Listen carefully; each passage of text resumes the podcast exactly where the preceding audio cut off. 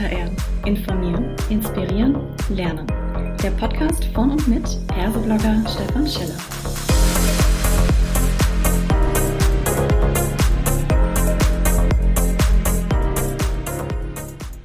Hallo und herzlich willkommen zu einer weiteren Ausgabe von Klartext HR.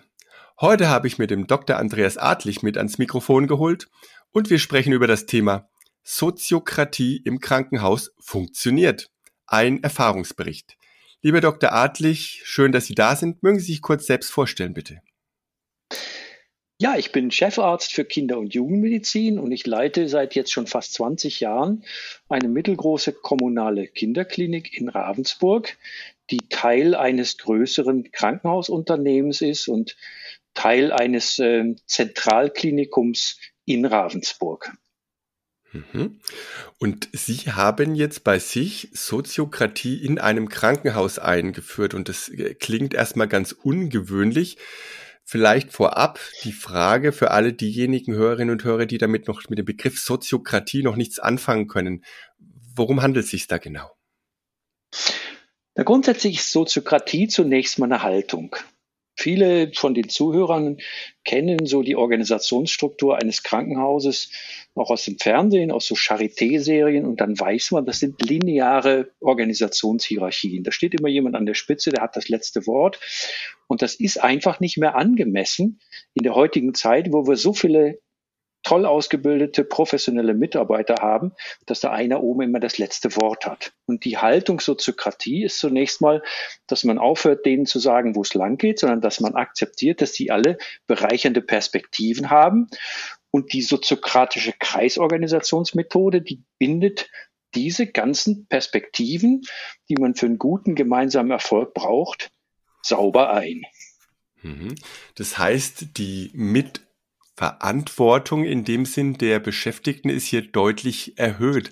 Kann man das vielleicht mal konkret festmachen? Was verändert sich denn dadurch, wenn man in so soziokratischen Kreisen denkt? Ja, grundsätzlich hat jeder, der in dem Kreis mittut und mitarbeitet, ähm, die Pflicht und die Verantwortung, dass es zu guten gemeinsamen Entscheidungen kommt. Und da gibt es in der Soziokratie vier Basisprinzipien. Das eine ist die Consent-Moderation. Das ist eine bestimmte systemische Moderationsform. Die Sitzungen werden geleitet von einem Moderator und der fragt im Kreis jeden Einzelnen nach seiner Meinung. Und wenn der Kreis einmal rum ist, dann gibt es noch eine zweite Meinungsrunde, wo jeder nochmal gefragt wird. Und das ist eine ganz wirksame Methode, die auch die Inhalte voranbringt. Du hast jetzt die Meinungen der anderen Kreismitglieder gehört Bleibst du bei deinem Standpunkt oder möchtest du noch was ergänzen, möchtest du was modifizieren? Und mhm. am Ende von so einer zweiten Meinungsrunde ist es dann Aufgabe eines geschulten Moderators, die Inhalte, die da sozusagen aufgebracht worden sind, in eine gemeinsame Position zu kleiden und jeden Einzelnen nach seinem Einverständnis zu fragen. Es wird niemand überstimmt.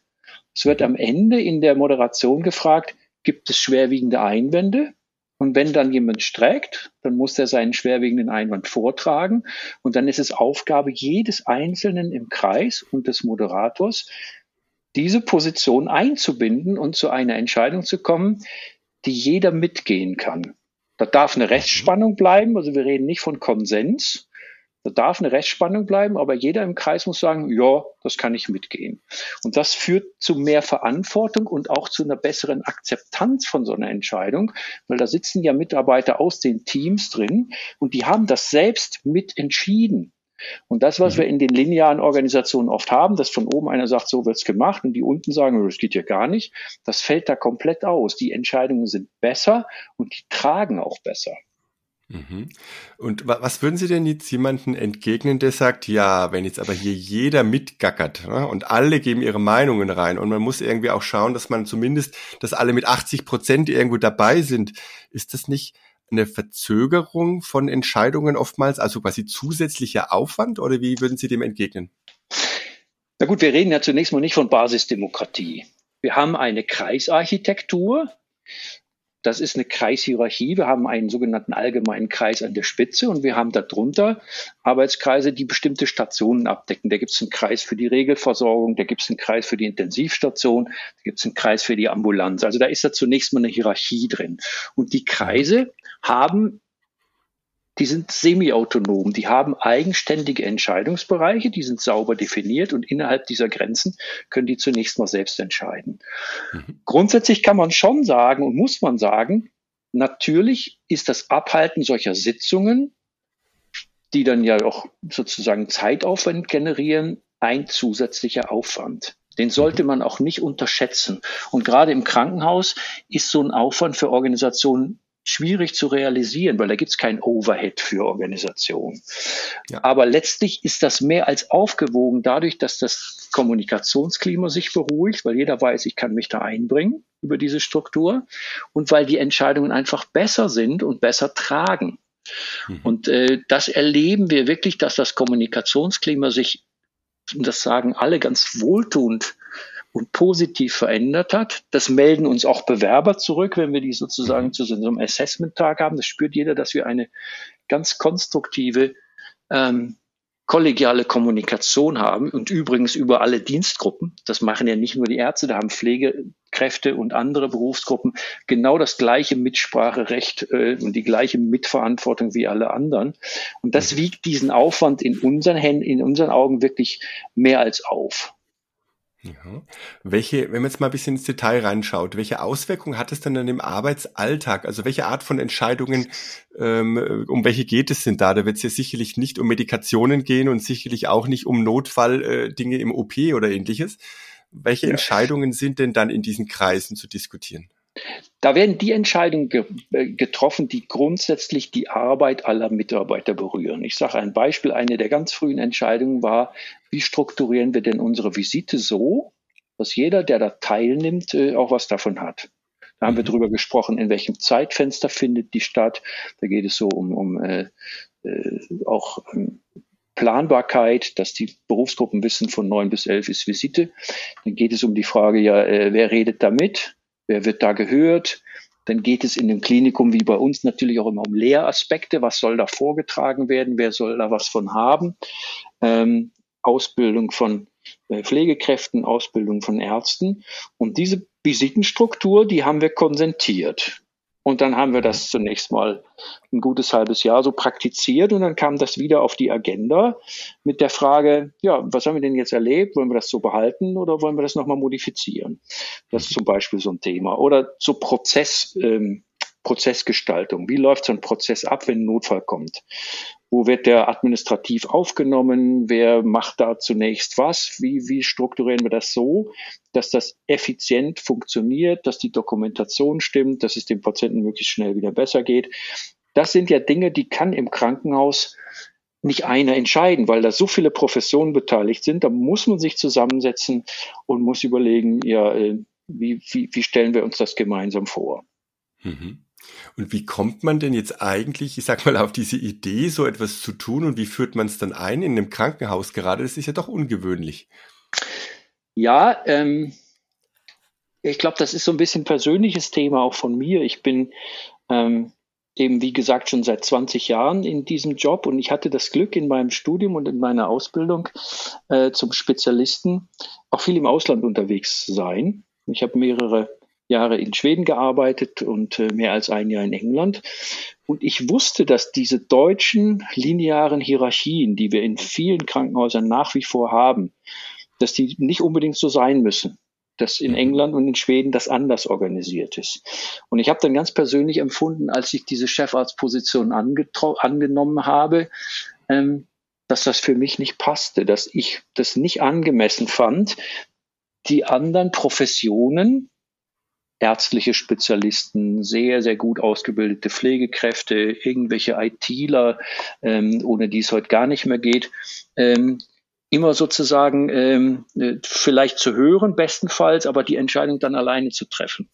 Ich wollte ein System finden, ähm, was wirklich partizipativ funktioniert und wo alle gemeinsam Verantwortung übernehmen. Und ich habe dann äh, berufsbegleitend systemisches Management studiert und bin dann im Verlauf auf die Soziokratie und die Kreisorganisationsmethode gestoßen, weil ich das Gefühl hatte, das wäre eine Möglichkeit, ähm, sowas zu realisieren. Das ist wie eine Toolbox, wenn mhm. man äh, partizipative Organisationen ähm, ähm, umsetzen möchte. Haben Sie jetzt, wenn man das mal so von außen betrachtet, im Prinzip als Person mit einer gewissen Entscheidungsmacht diese freiwillig aufgegeben und in Richtung Selbstverantwortung der Beteiligten ja, votiert oder in diese Richtung gearbeitet. Das geht ja ganz stark auch in das, was man jetzt unter anderem im Rahmen von New Work vorhat, mehr Entscheidungen nach unten zu verlagern, auch mehr Mitbestimmung zu geben. Hatten Sie irgendwo auch dieses Konzept New Work im Hinterkopf dabei? Ja gut, ich glaube, wir kennen alle dieses Buch Reinventing Organizations ähm, und das Buch hatte ich auch gelesen. Und natürlich geht es um die strukturierte Verteilung von Macht. Also der Chefarzt im deutschen Krankenhaus ist eine nach wie vor formal sehr, sehr mächtige Person. Und es geht in der, in der Einsicht, dass das nicht mehr angemessen ist in einer Zeit, wo wir so viele gut ausgebildete Spezialisten haben. In dieser Einsicht äh, habe ich nach anderen Methoden gesucht. Mhm. Es gibt eine Ausnahme, ganz wichtig, das ist Krise. In der Krise übrigens auch jetzt in der Corona-Krise, da sind solche linearen Organisationshierarchien sinnvoll und da setzen wir die auch fort. Ähm, mhm. Ich denke auch im Katastrophenschutz, das äh, wissen vielleicht auch die Zuhörer, da gibt es ganz lineare Hierarchien und, äh, und die, die müssen auch so sein. Aber wir wollten einfach aufhören, permanent in so einem Krisenmodus unterwegs zu sein. Mhm. Wie lange ähm, haben Sie denn dieses Soziokratie-Modell jetzt schon im Einsatz? Wir machen das jetzt seit über drei Jahren. Wir haben das zunächst äh, sehr aufwendig vorbereitet. Also am Startpunkt war ein Workshop unter mhm. einer größeren Gruppe von Mitarbeitern, wo wir uns das Modell nochmal gemeinsam angeschaut haben und gemeinsam überlegt haben, passt das für uns? Das wussten wir nach einem Tag. Da waren wir mhm. einhellig der Meinung, das ist unser Ding, wir wollen das machen. Wir haben das dann sehr gründlich vorbereitet, äh, indem wir überlegt haben, ja, welche Kreise wollen wir denn bilden? Wer sind unsere Kunden? Was ist unsere Vision, Mission, Angebot? Das haben wir etwa neun Monate, fast ein ganzes Jahr vorbereitet und konsentiert. Und dann wurden die Kreise konstituiert und erstmal geschult. Mhm. Und äh, das hat nochmal ein Dreivierteljahr gedauert. Und wir praktizieren das jetzt seit zweieinhalb Jahren und ähm, haben vor kurzem nochmal gefragt, unsere Mitarbeiter, wie empfinden Sie das denn? Wie, wie empfinden Sie die Qualität der Organisation und die Qualität der Zusammenarbeit? Und da kann man sagen, dass, dass die Leute weiterhin begeistert sind und äh, hoch motiviert, äh, auch an den gemeinsamen Zielen zu arbeiten das ist ein Ergebnis, was man in linearen Strukturen eigentlich gar nicht erreichen kann. Also für mhm. uns ist klar, es hat sich äh, absolut gelohnt, war aber auch ein sehr, sehr hoher Aufwand an Zeit und äh, idealistischem Einsatz der Mitarbeiter. Das kann ich mir vorstellen, ja. Wenn Sie jetzt nochmal so auch mal mit dem kritischen Blick draufschauen, wo würden Sie denn sagen, gibt es noch Veränderungsbedarfe, wo es, äh, sage ich mal, überwiegt, vielleicht in Summe äh, diese neue Organisationsstruktur, aber wo sind vielleicht auch ein paar negative Aspekte, die sich ja mit eingeschlichen haben? Ja, wir haben in diesem Lernprozess erfahren, ähm, dass der Zeitaufwand, den das bedeutet für die Mitarbeiter, sich da einzubringen, dass der natürlich in den Stellenplan bisher nicht vorgesehen war. Das heißt, äh, die Mitarbeiter empfinden äh, zunächst mal einen erhöhten Zeitdruck, ähm, weil sie weil, weil sie ja die, genau die gleiche Arbeit am Patienten machen müssen wie vorher. Mhm. Und wir sind jetzt gerade an dem Punkt, und das ist das Schöne, dass sich das System auch weiterentwickeln kann, wo Vertrauen gewachsen ist in dieser Kreishierarchie. Und wir kommen immer mehr dazu, dass wir Entscheidungen aus dem obersten Kreis in die nachgeordneten Ebenen delegieren, weil wir schon erfahren haben, dass die Kreise sauber arbeiten. Das ist eigentlich die Essenz von Soziokratie. Also wir kommen jetzt erst nach zwei Jahren eigentlich dahin, dass wir sozusagen den Benefit ähm, wirklich spüren. Und jetzt geht der Zeitaufwand äh, perspektivisch auch langsam zurück. Und mhm. das ist eigentlich ein schönes Ergebnis. Es bleibt aber ein Spannungsfeld, ähm, äh, dieser Ressourceneinsatz, der nicht in Form von zusätzlichen Stellenanteilen irgendwie abgebildet ist. Mhm, verstehe ich. Jetzt vielleicht abschließend noch die Frage, wenn man jetzt als Hörerinnen und Hörer sagt, Mensch, das wäre auch für unsere Organisation eigentlich mal ein, zumindest ein Experimentierfeld. Sind denn diese Erfahrungen aus der Kinderklinik Ravensburg auch übertragbar auf andere, kleinere Organisationen oder Institutionen und Unternehmen? Also ich würde sagen, unbedingt ja.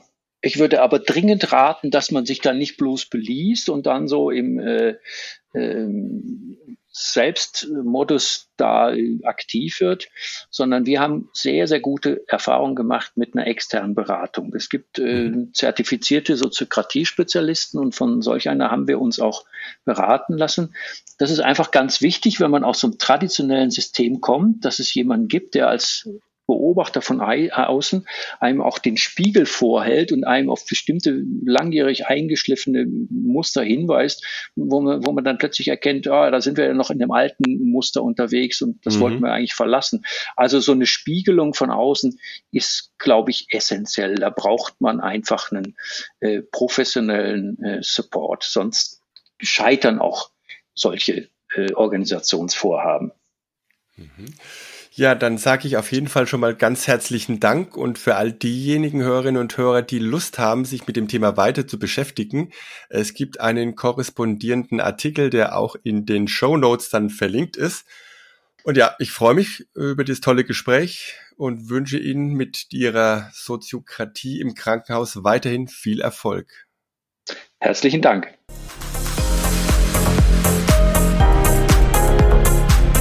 Das war eine weitere Folge Klartext HR. Informieren, inspirieren, lernen. Der Podcast von und mit Persoblogger Stefan Scheller.